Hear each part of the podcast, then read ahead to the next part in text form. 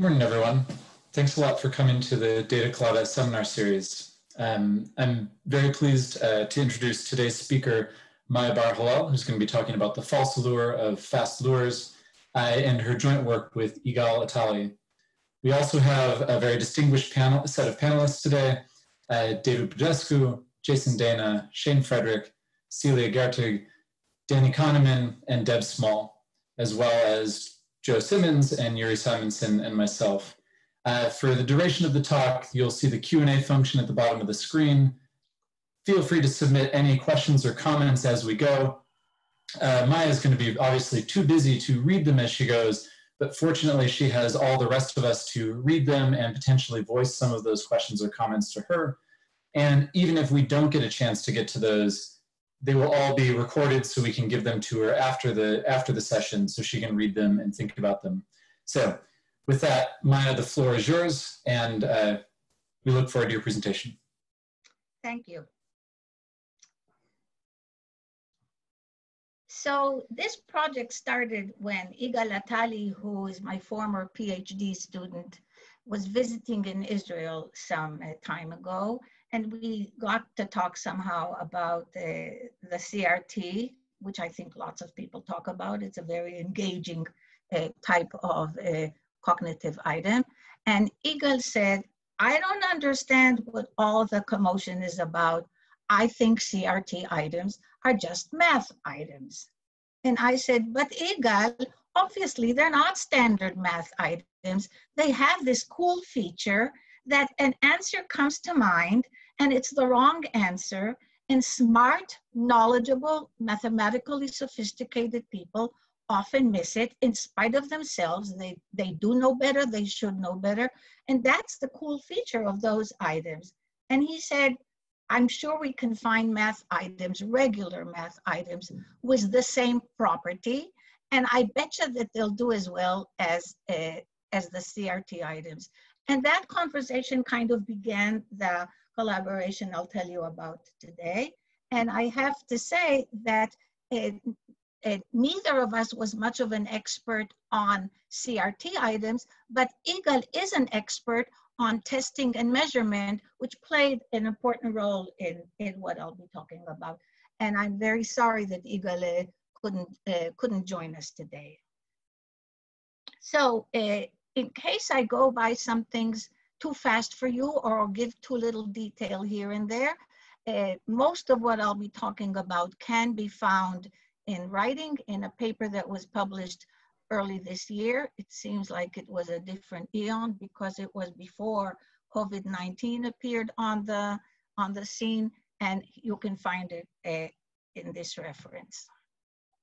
So uh, the cognitive reflection uh, test, which first appeared under that name in Shane Frederick's uh, 2005 paper, which has had over four, well over 4,000 citations in Google Scholar by now, has three very familiar by now questions in it.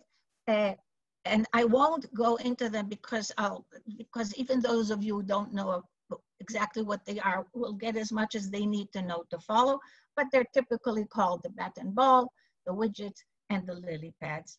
I will, I, I've made a little note here that it's curiously difficult to develop new and satisfactory cognitive reflection items. In fact, uh, besides the three that were published in 2005, here we are in 2020, and possibly there are as many by now as a dozen of cognitive reflection uh, test items. I was going to say certified ones, but it's not clear who gives the certification. So I'm not sure that even that they're certified. But in 15 years of research, there haven't been 15 years of new items. And that is a drawback if you want to use CRT items for all the things that have been suggested for it, because if it, if, if it were to become as important as IQ tests, which some people think that this is a miracle shortcut to, then it's very easy to prepare if, if the number of items is not that large, and even those that exist are variations on existing ones. But this is not the topic of my talk, and unless some of, uh, anybody of the panelists wants to challenge me on anything I say that besides the point, we will move on because this is not a talk about CRT items. So I told you what the initial motivation was, and that uh, what we are going to be doing in research is getting data that can answer the question whether regular math items are any different than CRT items in two senses. First of all, whether, whether confirmatory factor analysis will show that there are two factors, one uh, unique to CRT items, the other the math items, and whether when you let them compete with each other in terms of what can they do, whether CRT items outperform the regular uh, math items. Now, uh, he, here is what we did. It's really quite, quite simple. We searched the literature, which as I said, neither of us was particularly familiar with. We searched the literature to find all the CRT items we could. And I, I, I, I regret to say we only found six. Turns out we missed some. And when I said to you that by now that there may be a dozen or more, not all of them were published when we began the study, but we should have picked up another one or two and didn't.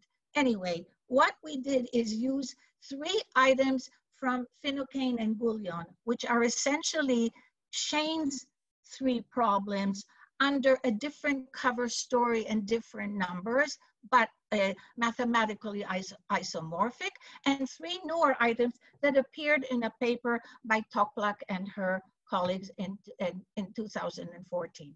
Now, when I said to you that I don't need to go through the original items, I will go with you now through the, through the six items we used, because in this research, it's really important what the stimuli are. Now, I personally believe that it's important what the stimuli are in all research.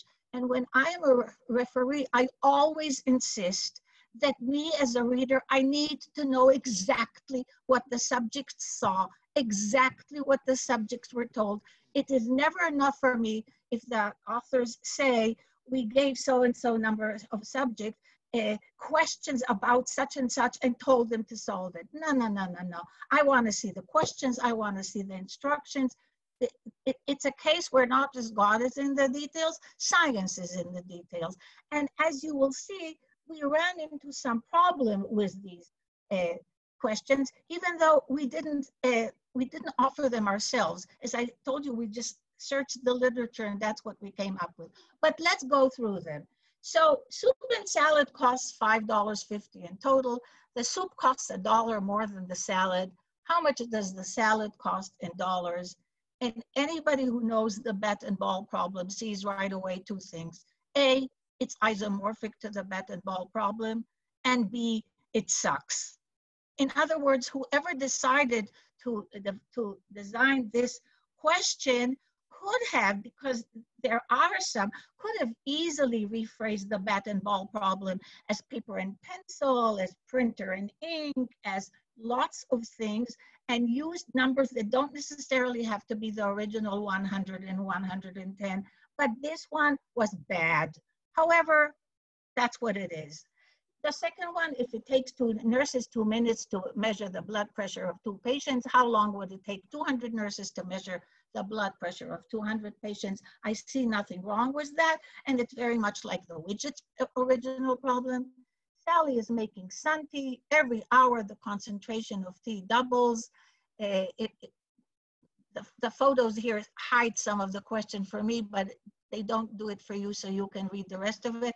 Of course, this question has become very pertinent in these days of COVID-19 because what we were told in the initial weeks was that, that the number of people infected doubles every, say, week. So if you have 2,000 people by week seven, how many people infected are you going to have by week eight? And this exponential thing played a huge role in some of the politics and policies of COVID-19, although as you, those of you who read a lot are well aware, it's now uh, given way to other considerations besides expo exponential growth, such as the fact that these things don't happen uniformly across the board. Apparently, there's this phenomenon of super spreaders. But again, this is not my topic, so I won't let myself run away with it.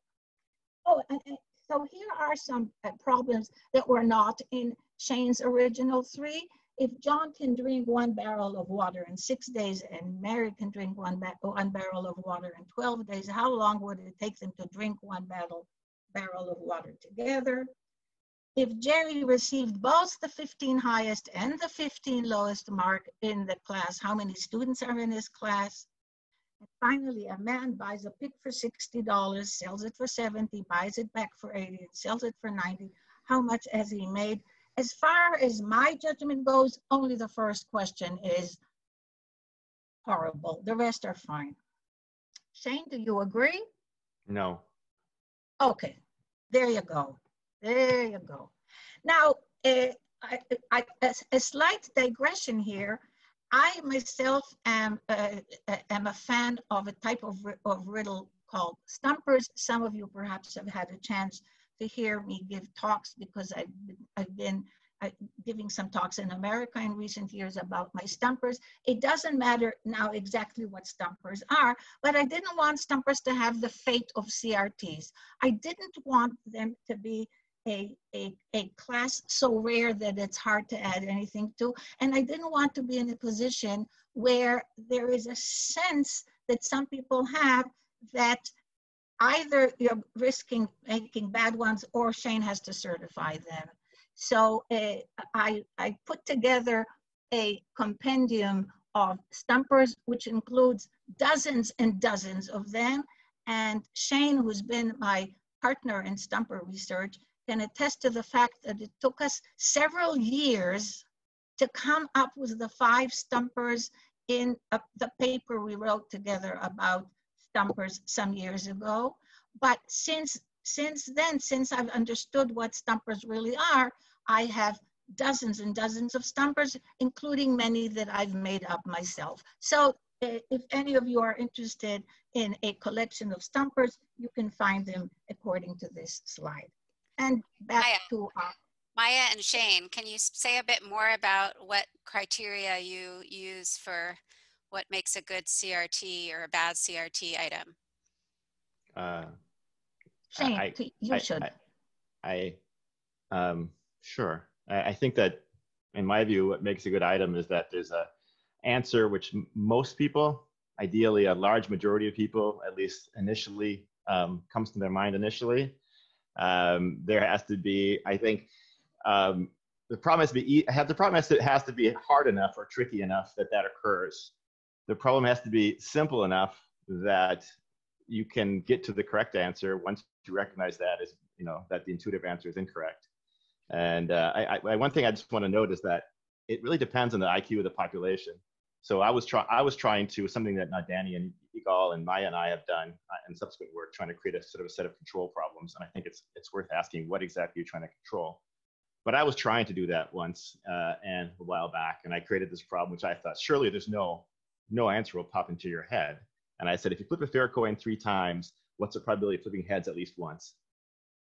And so I thought, Jesus, it's like you got to enumerate the event space and like figure out how many of those triplets contain at least one head. And surely nothing will pop into mind for anybody. And then I ran the and then I ran the item. 33% was a very, very common answer. Right. So for many people, that functioned effectively as a CRT item. Like, you know, for them, for a sort of a normal ability population, I actually intended it as a control item and it actually functions as a CRT item. Now, would, it, would that item have the characteristics of a CRT? I think for that group it would, um, because one should think next. This almost never occurs, by the way but uh, which is one of the reasons I think these problems don't work as I sort of I intended. But one should think next and say, well, wait a second. If I just took the fair coin once, it would be 50%. And these are extra chances. So it should be, whatever it is, it should be higher than 50%. And you could score it anywhere from 51 to 99 as being correct. Like they kind of understood the logic of it. Um, but I guess like one of the problems is that the, like, I don't want to take too much time, but like for me, like for me noticing that, or that moment where you say, wait a second, things aren't quite right. uh, I, I can do more here. That's like that's a that's a psychologically and you know psychologically and intellectually interesting event. I don't know how often it occurs. I don't know how many people who lack the sophistication. I mean, I know people who lack the sophistication to set up that problem correctly the first time possess the sophistication to, meaningfully check their intuitive response. And so, like, this thing, these items don't really work that well because people can't do anything. Like, they, they say 10 and then like they don't know what to do next, even if they, even, even when they recognize it as being wrong. So I think it, it, it whether something's a good item or not depends a lot on the abilities of the population that you're, that you're testing. But um, one of the one of the objections, which I think is largely cured in Maya's subsequent research, is a lot of these things I don't think have very compelling lures. And so a lot of the items that they used, and some of the items that they used as controls do have compelling lures. So I didn't think this is a particularly good comparison, but it turns out that it probably doesn't matter. She's right anyway. Okay. Now, it, we're, we're coming to where it turns out that a lot of things don't matter, such as it doesn't matter that the soup and salad sucks. And it doesn't matter something that we spent a lot of effort on, which I'm coming to now. It does, but it only doesn't matter in hindsight. It mattered a lot when we were planning the study. And here's, here's the thing. Uh, one of the advantages uh, that Yigal Attali enjoyed at the time, he no longer enjoys it. He was then employed at the ETS, and therefore he had access to a lot of their uh, a lot of their data, a lot of the data bank. In particular, he had access to this bank of 365 items uh, that that not only were there, but he, he knew two things about them. He knew the level of difficulty, in other words, the percent of people who were answering them correct, and he knew and he had reaction times. He had data of how long it took people on average to reach the correct answer, how long it, it took people to reach the first answer, whether or not it was correct, and so on. So we looked at this data bank, and this uh, picture shows you all 365 items classified according to their difficulty on the y-axis, and the difference between the time it takes to, to get to the correct answer minus the time it takes to get to a wrong answer. And the blue line distinguishes between items to which you, you a wrong answer comes to mind faster than the correct answer. They are a minority. Most items, the correct answer comes to mind first. But clearly the ones to the right of the blue line, which we called math items with fast lures, have this property of CRT items, which is that something incorrect is the first thing to come to mind. So we selected from them the ones that are painted in red. And as far as I know, the selection was done by nothing except seat of pants. I mean, I didn't even see all of them. I saw only the red ones. And what we see here is that they cover the range of difficulty. But why these were chosen rather than others, I think it was just a matter of, of judgment. Uh, Yigal read them and chose the ones he chose. So there are 12 here that we chose. Maya, can I ask a question? Can I ask a question about that? Sure. A, a brief one. If you just go back to the previous slide, it does look like they you chose ones that are most extreme in terms of having the biggest RT difference between correct and error. I guess the question I'm asking is, you use the word error here. Do you mean errors? Like I'm curious whether this is all wrong answers.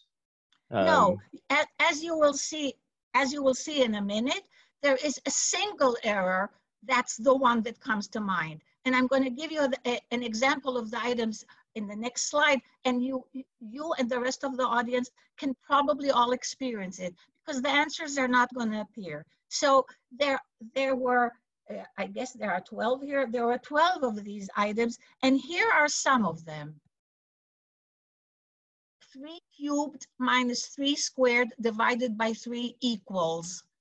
So, you know, you can you can ask yourself what comes quickly to mind and uh, the the correct answer i believe is 27 and the one that comes to mind i believe is 3 but i have that written out somewhere if the square root of x is 16 then x equals lots of people apparently answer 4 it comes to mind before 256 of the numbers 4, 8, 9, 11, or 12, which one is not a divisor of, I can't see the number, it's behind, it's behind you guys' photos. Was it 254? 264. 264. 264. Apparently, the most popular, uh, the, the, the answer that comes fastest to mind is 11, and the correct answer is 9. And finally, what is the length of the side of a square of, of whose perimeter is whatever it says there? And again, I did not put, but my paper has what the popular and erroneous answer is and what the correct answer is. But to answer your question, Shane, in all of the items we chose, it's not that an error was faster than the correct answer. A particular error, one particular error was faster than the correct answer. And judging by the smiles on the faces of my panelists, some of you fell for it. Now, no, I I, use, maybe I shouldn't say fell for it. Maybe I should say yeah, that's what I thought of first too, but I'm too smart to have given it. I gave it another moment of thought and I, and I got to the correct answer. Okay, now we also selected math items without a fast lure simply from the left side of the, of the blue line. And that gave us our set of, that gave us our set of 18 math items. And I'm giving you here some examples of the standard math items. And in spite of my opening spiel that the details matter a lot, I would say that the place where they don't matter a lot is how exactly did we select from uh, hundreds of math items, how did we select whatever we selected? These look like standard math items and I'm giving them to you as examples. And as I said, even though some people get them right and some people get them wrong because they cover the entire range of difficulty. There is not a single answer that pops to mind before the correct answer on average. Okay, now, uh, so our subjects got a mixed bag of the six CRT items I showed you, plus, uh, I believe, six, plus six or 12, I don't remember any longer, uh, math items with fast lures, I think 12, plus 12 math items with fast lures, plus another 12 math items without fast lures. That was their bag of math questions. And in addition, they did uh, all the uh, reasoning tasks that were included in Toplak Weston Stanovich's paper and in and, some of those used by Shane in, in his paper. And why those? Because we chose what we chose. No particular reason. And turns out to be somewhat of a drawback of the study in hindsight, but only in the sense that, that uh, of the ability to generalize. But let's go uh, a little bit through what the tasks were. So uh, about a dozen of them were standard ta ta tasks familiar from the JDM literature. Uh, I am I don't have the time to go over each and every one of them, but anybody who wants to see them in detail, they're reproduced in full in the paper I gave you the reference to. And for some of you, just the prompt will be enough. The famous uh, large hospital, small hospital of Kahneman and Tversky for sample size, uh, Kahneman and Tversky's uh, tennis example with was then star Borg, uh, tennis star Borg. Covariation detection involves uh, showing people a two by two table and asking them whether this table does or does or does not have a dependence between the row factor and the column factor. And some of these things are harder to uh, to give in shortcut. And as I said, I don't have the time for them, but all the details are in the paper. And the main thing is that it covers a, an assortment of what some people call reasoning tasks, other people call heuristics and biases tasks, JDM tasks that are familiar from the literature. In addition, there were two choice and decision-making tasks. These tasks are not uh, decision-making, they're judgment tasks. These tasks are what do you prefer tasks. So there were five that involved a delay of, uh, of reward. Here are the five. I'll leave it on the screen for a second. Again, the details can be found in the paper. And then all 10 of these graded, which do you prefer, that have a particular order to them, the probability of, uh, uh, of one of them goes, one of them is a sure thing and the other one is ordered so that the probability goes down. A host of, do you prefer something for sure or a certain gamble? And they got all of these. And again, why? Because Toplak uh, and her colleagues used them or Shane used them. So uh, uh, altogether, we recruited 252 people on the Enter platform who uh, answered the items that you saw now according to the following design.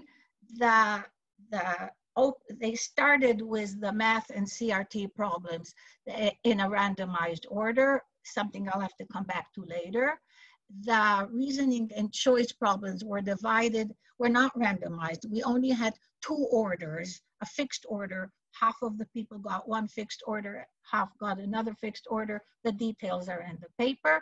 And some of the people got the math problems before the reasoning and choice problems. Some of them got the reasoning and choice problems before the math problems. So some things were randomized. What was not randomized is the order of the items in the reasoning tasks within the, within the, the blocks.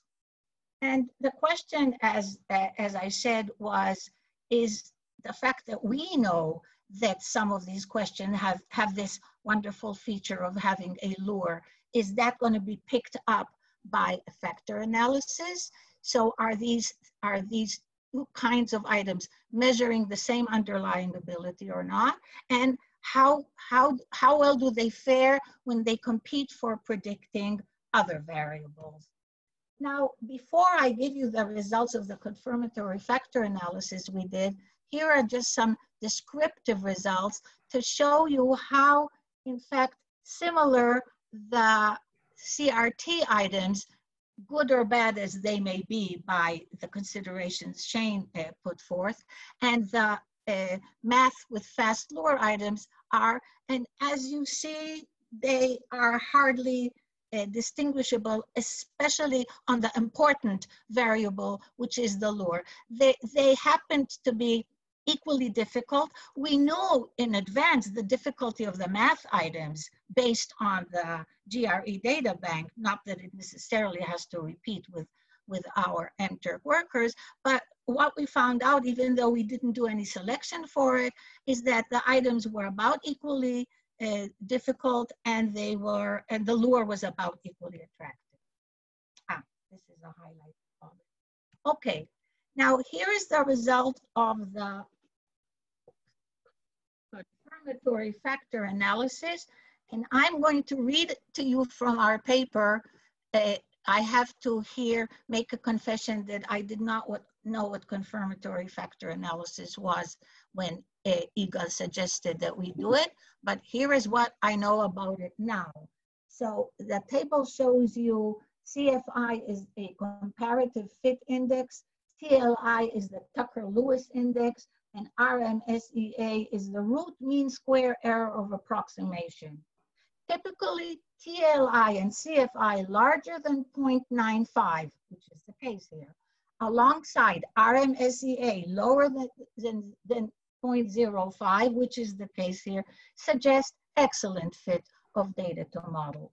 The table shows that all three models have excellent fit. Now, what are these models? As you see, one of them says all 24 items are the same.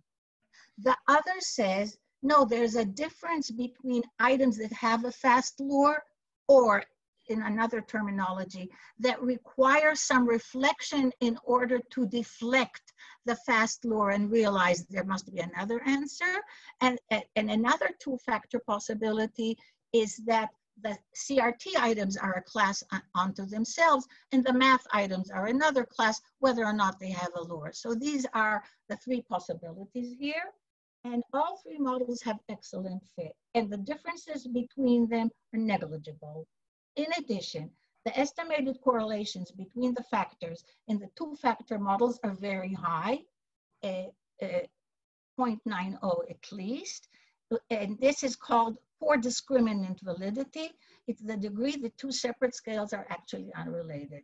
Factor correlations that exceed 0.85 are often used as a cutoff criterion for problematic discriminant validity.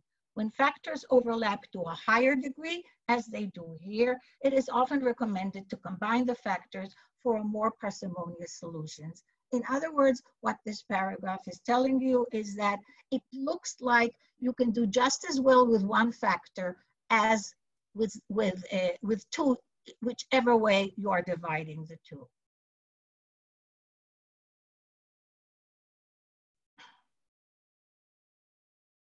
Okay, so uh,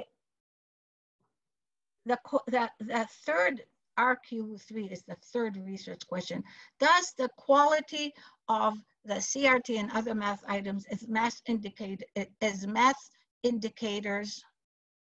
I don't, I don't see my own slides under your photos, but you see them, and that's what's important. So our next move is going to is, is going to is going to say the following. According to measurement theory, how well an item does doesn't depend on the properties that we were focusing on, but only on its quality as an item of its category. So how is quality, uh, how is quality measured? It's measured by the point biserial, which is the correlation between an individual item and the set of all items.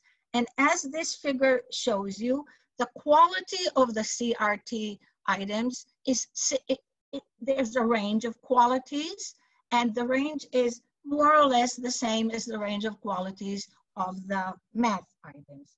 And now we'll see how well they do when, uh, when predicting performance on the reasoning and choice tasks.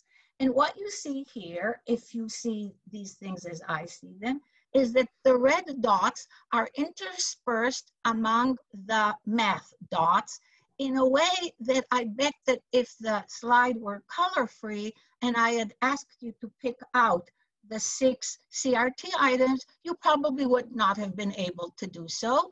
And that what you see is not a division of the uh, ability according to the Y scale of the, of the how well these items perform. It's not divided by having the red dots cluster in one part of the picture and the other dots in the other, but rather it's related to the quality of the items as math items. It's related to their point biserial, uh, making the same point.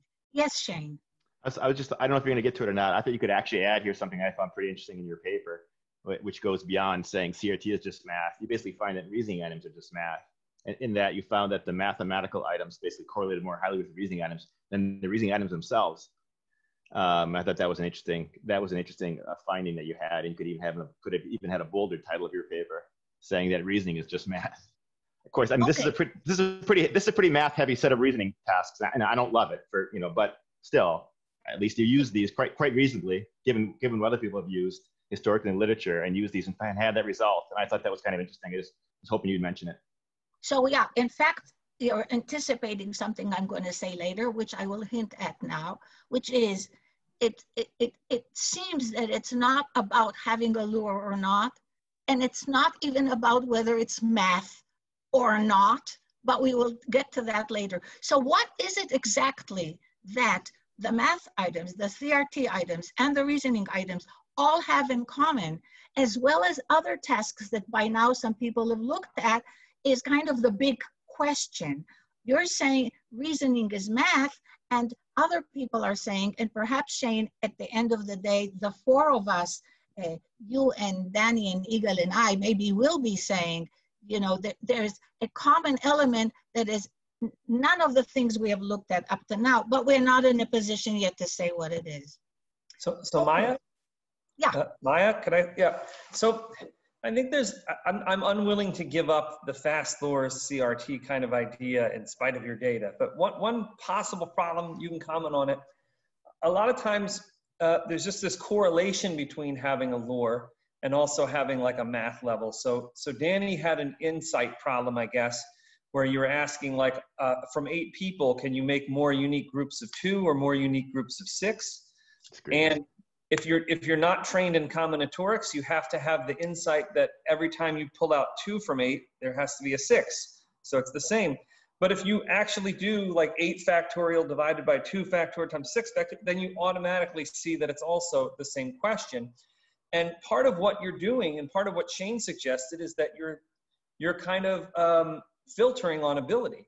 So if the item is really easy and everyone answers it, then, then it can't be a CRT. And if the item is really hard and people fail it. But I think if you condition on math ability at almost every level, there are uh, what I would call trick problems. So uh, mathematicians write about Jewish problems. And these were problems used in Russian universities to fail Jewish students. And the thing is, they're very hard if you don't know the insight to the, to the proof. But if you have the insight to the proof in front of you, then it looks like any competent mathematician ought to be able to do it. Now, it wouldn't be a CRT item for us because we couldn't do any of them anyway. They're really hard. But but at, at, any level, you could probably, if you were fixing the level of math ability, I bet you could find problems that are that have like an intuitive wrong answer and, and problems that don't, right? I don't know, but. So it, it, it, I, I agree with everything you said, especially since you concede that it kind of depends on the population, which is also the point that Shane made made earlier. But here's something that we thought I, I actually, I'm glad for your question because I promised to address it and I forgot and now I will address it. Uh, initially, I think everybody thinks that it's not just about whether the question is hard or not and whether the correct answer comes to mind or not, but that it's critically important that this feature that what comes to mind is a single error, that there's a single error that attracts you. Now that can be found in math problems, but as you saw from the one of the initial pictures I showed you, it's, it's a characteristic of a minority of the math problems. Most math problems can be hard or easy, but it's not the case that there's a single error that the reaction time to which is faster than, than correct. So what turns out to be unimportant, and in a minute I'll mention another study that says so, is not whether you have the wherewithal to answer either the CRTs or the math, but what turns out to be unimportant is whether these problems are just hard or whether they include a lure. That turns out to be this factor that was referred to in the literature as requiring reflection turns out not to be important. Now, since you asked uh, your question, let me also say that, that uh, we pointed out in the beginning of our paper that, uh, that in, it, it, in fact, every math question requires some reflection. It's kind of up to you whether when you even when you solve a math problem algorithmically, it's kind of up to you to ask yourself, is this the correct answer? Things like, can it possible, does it make sense? I remember how angry I used to be at my students when I gave them, uh, when I taught them how to do algebra word problems, when they applied what they thought was the algorithm and they came up with minus 3.5 as an answer to the question, how many kids were in the house? Minus 3.5 cannot be the answer to the question, how many kids were in the house? So it, even when you're using an algorithm, it's up to you whether you trust it or not, whether you reflect on it or not, whether you want to do it again or not. So uh, claims that this is not even a unique feature of items as much as perhaps a feature of people. Some people are more careful, more reflective, more prone to reconsider than others. So it's perhaps more of an individual difference of the responder than of the question.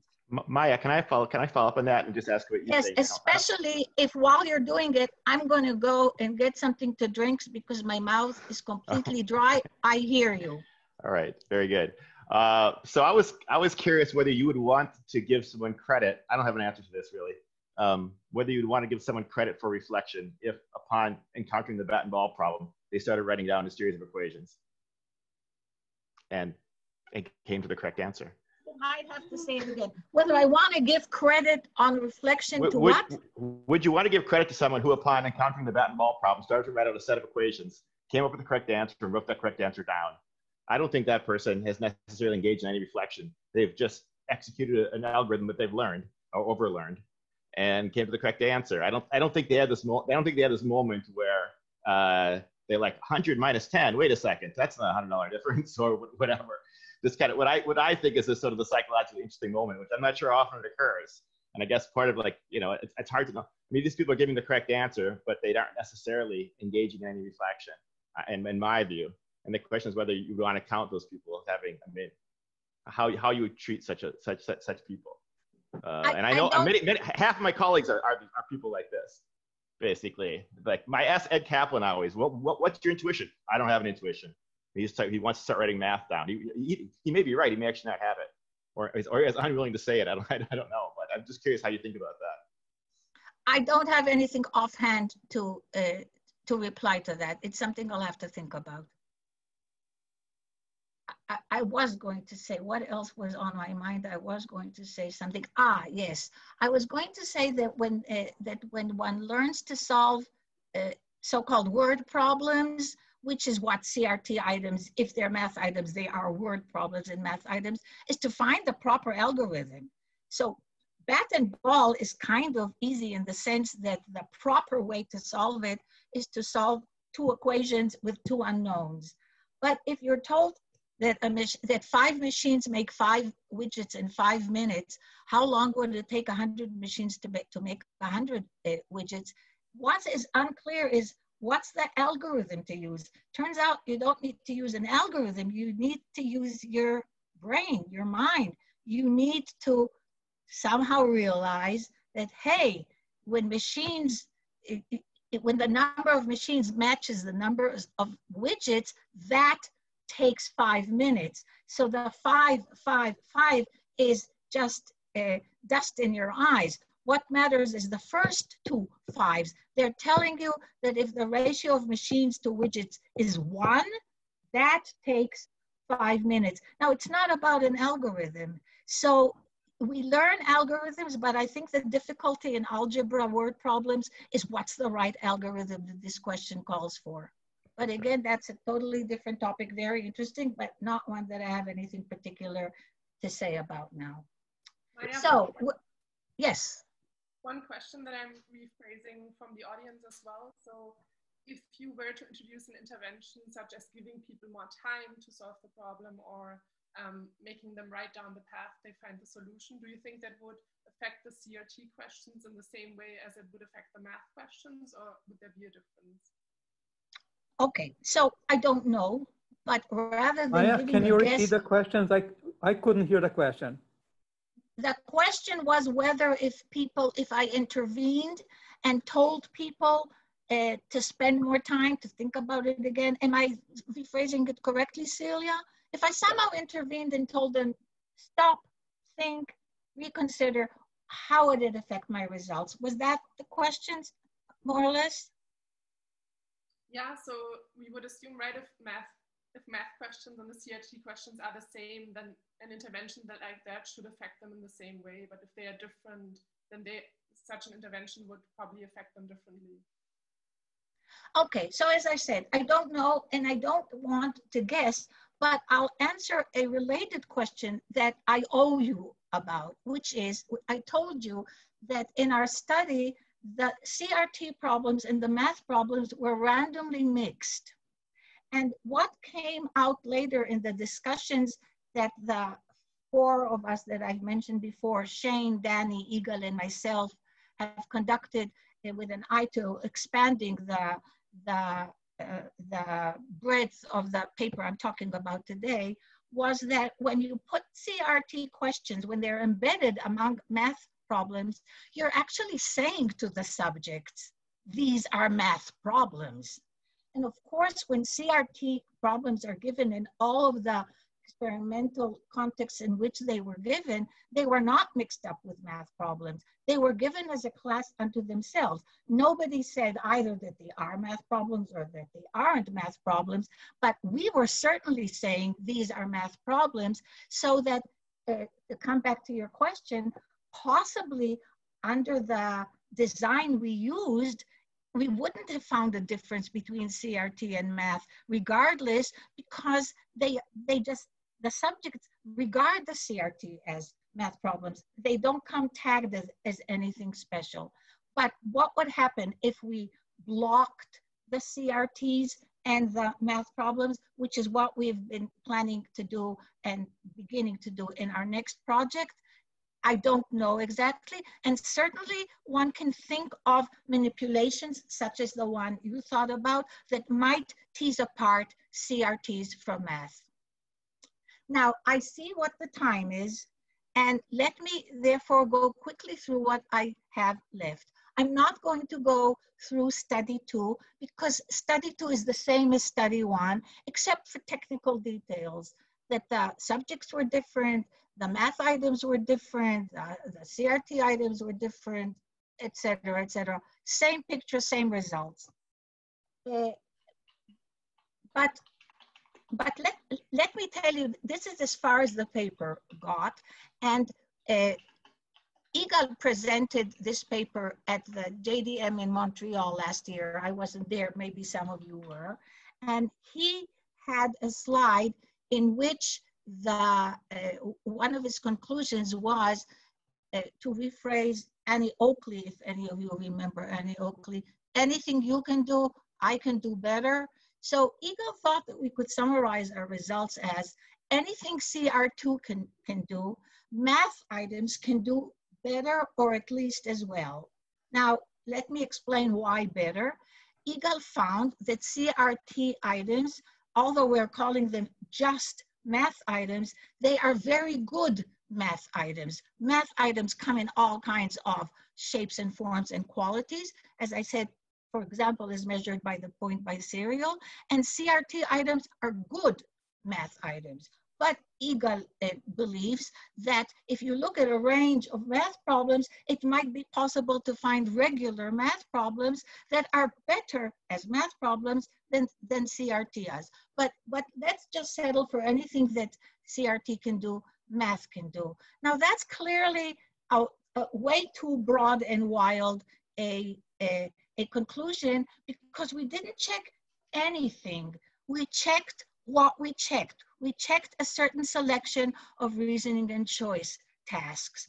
And your question suggests one manipulation that can perhaps tease the two apart, and others can be thought of, and we're working there. So let me tell you that, let me tell you that uh, just the other day, Shane, and I thank him for that, pointed me to a paper that was published only last month. I mean, here we are, October 9th, and this paper was published in September 2020, and I hadn't seen it before. And I, I need to ask these people, but I believe that they, not only as they say in the paper, not only did they attempt to replicate and generalize a little bit on our paper, they actually uh, mimicked our style of present our style of presenting the data and and the analyses we did they actually followed our lead in everything they they did. And they did an interesting twist. We said crt problems are math problems with a fast lure. Is the lure important? And we discovered it isn't. And here I'm stepping aside a minute and saying again something that I promised to say and didn't come back to. It's the fact that the fast lure didn't matter that does away with a lot of the arguments we have had with lots of people who liked our problems more or less, who didn't like this, who didn't like that, who thought this wasn't. And it turns out, never mind if soup and salad is a good CRT or not. You don't like it as a CRT, let's put it with the math problems because it's a standard math problems it's beyond reproach. And it turns out that any way you divide the set of problems we have, it doesn't matter. They're all the same. And therefore, it also doesn't matter whether we were successful in choosing our MFLs or not. But to come back to this question. So uh, we asked, is the lure important? And these people, I'm not even going to attempt to pronounce their names in Croatian, they asked, is the math important? And they found a task that has a fast lure and isn't a math task. And this is what's called the belief bias syllogisms. So these are syllogisms where the conclusion is true, but it does not follow from the premises.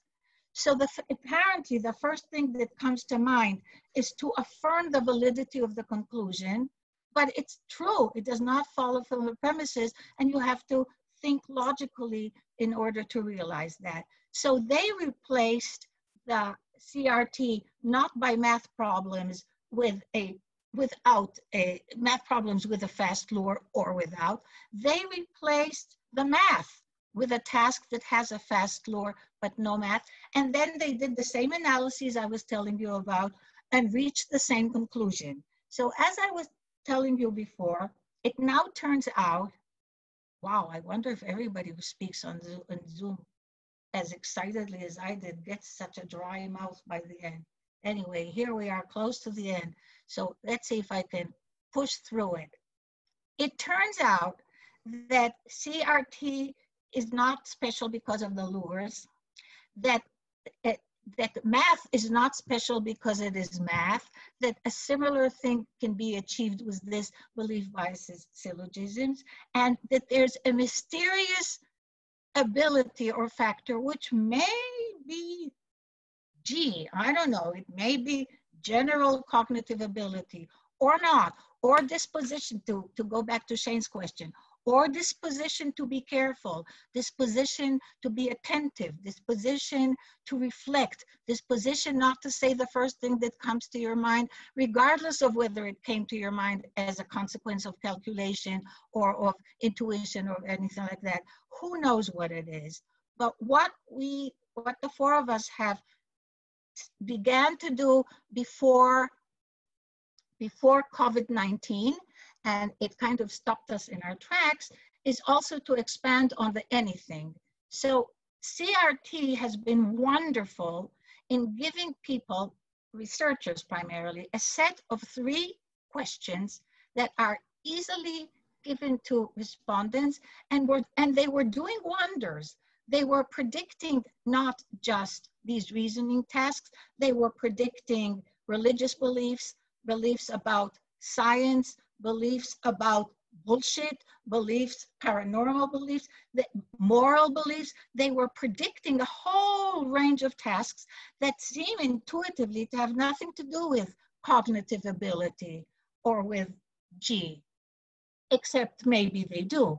So what our, our next step, which we have begun doing, is first of all to control for the order in which subjects receive the CRT items and the math items in order to do away with the implicit suggestion that CRT items are math items. We shouldn't be begging the question by our procedure. That's one thing that we've addressed. And another is to broaden the, the range of dependent variables and both time and the quality of, of, of the data I have did not allow me to write, to present a paper on that.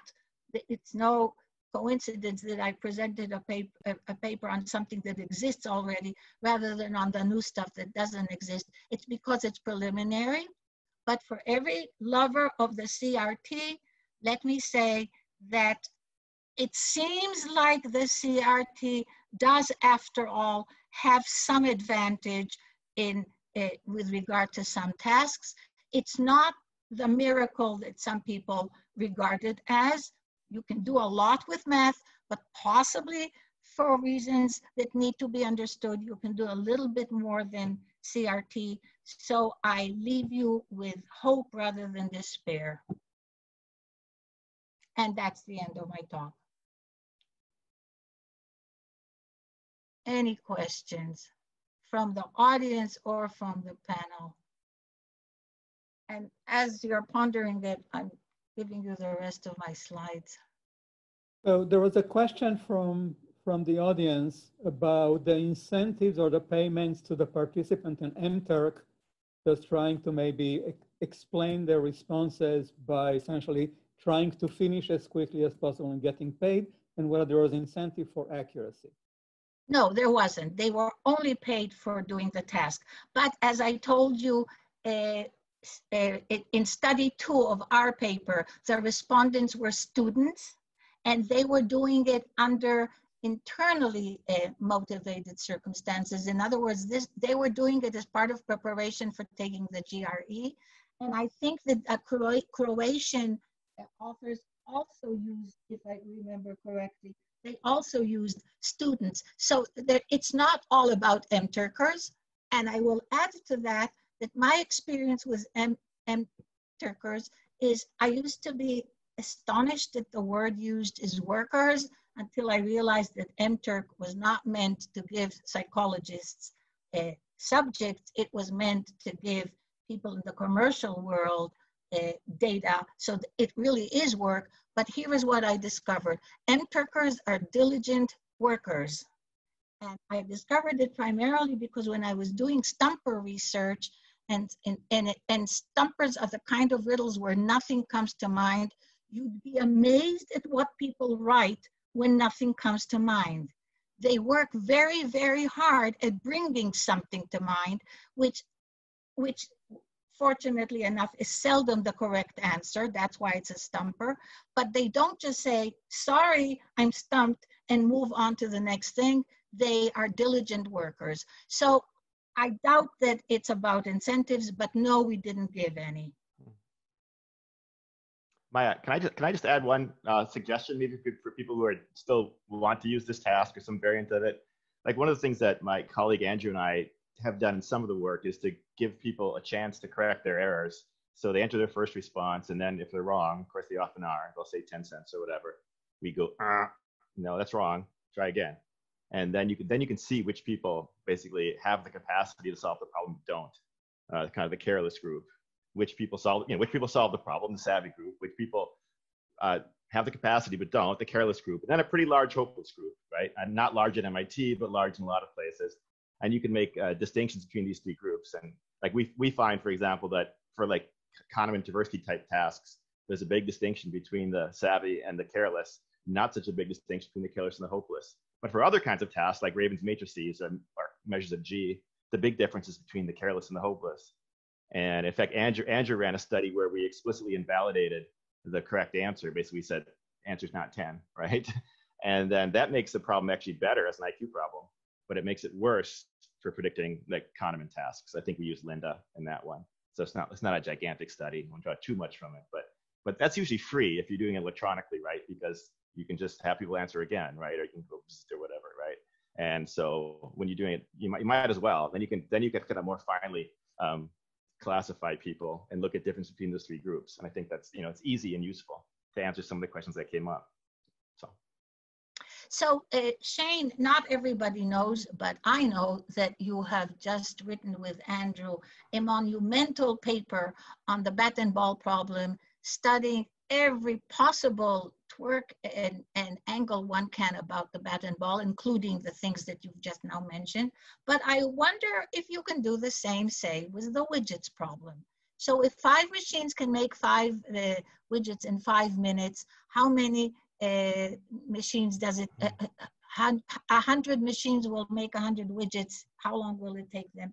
And they say a hundred and you say it's wrong. What do you do then? Yeah. What I mean, does the what what does the respondent do? A respondent who says a hundred, it's not the same as the bat and ball. No. The bat and ball, you can check for yourself that it's That's wrong. Right. That's right. And here, yeah. I think that if they tell you it's wrong, then maybe, maybe your next guess will be five, not through instant, uh, not through insight, but because the number is out there. But what do you do if you're told it's wrong? I think you are stumped. Like in my stumpers, I think many I, I people get, draw a blank. So that they, I can I can tell you for sure for the lily pads problem, you're correct. So if you explicitly invalidate the correct answer, you say it's not 24. People barely do any better. Like that's that, and I, that's really an insight problem or a stumper. Uh, it's a stumper when provided with the correct answer, as you point out. The, the bat and ball really isn't. They do a lot better. New tools on 10, which is which is kind of in between. So your intuition's right about that. Um, I I wonder whether COVID has taught people about exponential growth. here, I mean, not everybody follows the news and, and follows the numbers and reads everything, but here is it, it- here the world presented us with an opportunity to, to see, we see what happens when you look at the numbers in the beginning and you shrug them off because they're so small. One, two, four, eight, 16. Give me a break. And next thing you know, it's 20,000 and then it's 40,000 and then it's a million. And when the news tell you, if you're into that kind of news, that the world has just reached the first million. And guess what? Day after tomorrow, it's going to reach the second million. I wonder if people have had a chance to learn what exponential growth is like. Um, I- Here I we hate to- are in Israel. When, when, when we ended our first lockdown, the numbers were, the lockdown ended when our daily uh, new cases was a two-digit number. And it stayed there for a pretty long time. And then it started climbing up. And our and our leaders had said, once it reaches 100, we're going to take measures. And it reached 100, and nobody took measures. And then in no time, it was 200. And then they said, when it reaches a, thou- a thousand, we'll take new measures. And it reached a thousand. And it was so fast from 1,000 to 6,000 that they didn't do anything till 6,000. And by the time they did something, it was 9,000. We're a small country. We're 9 million and we were getting 9,000 new cases a day in no time at all. And I wonder if some of us have learned that that's what exponential growth is like. You look the other way for a second, wham. And now Um, it's taking us time to push it down. So with, with that extremely cheerful final note, um, I, I want to thank Maya and all of our panelists for coming today and for all of our audience members for uh, attending. And this has been really great. So thanks everybody and we'll, we'll do this again next week. Thanks, Lee. Thank you all. Thank you.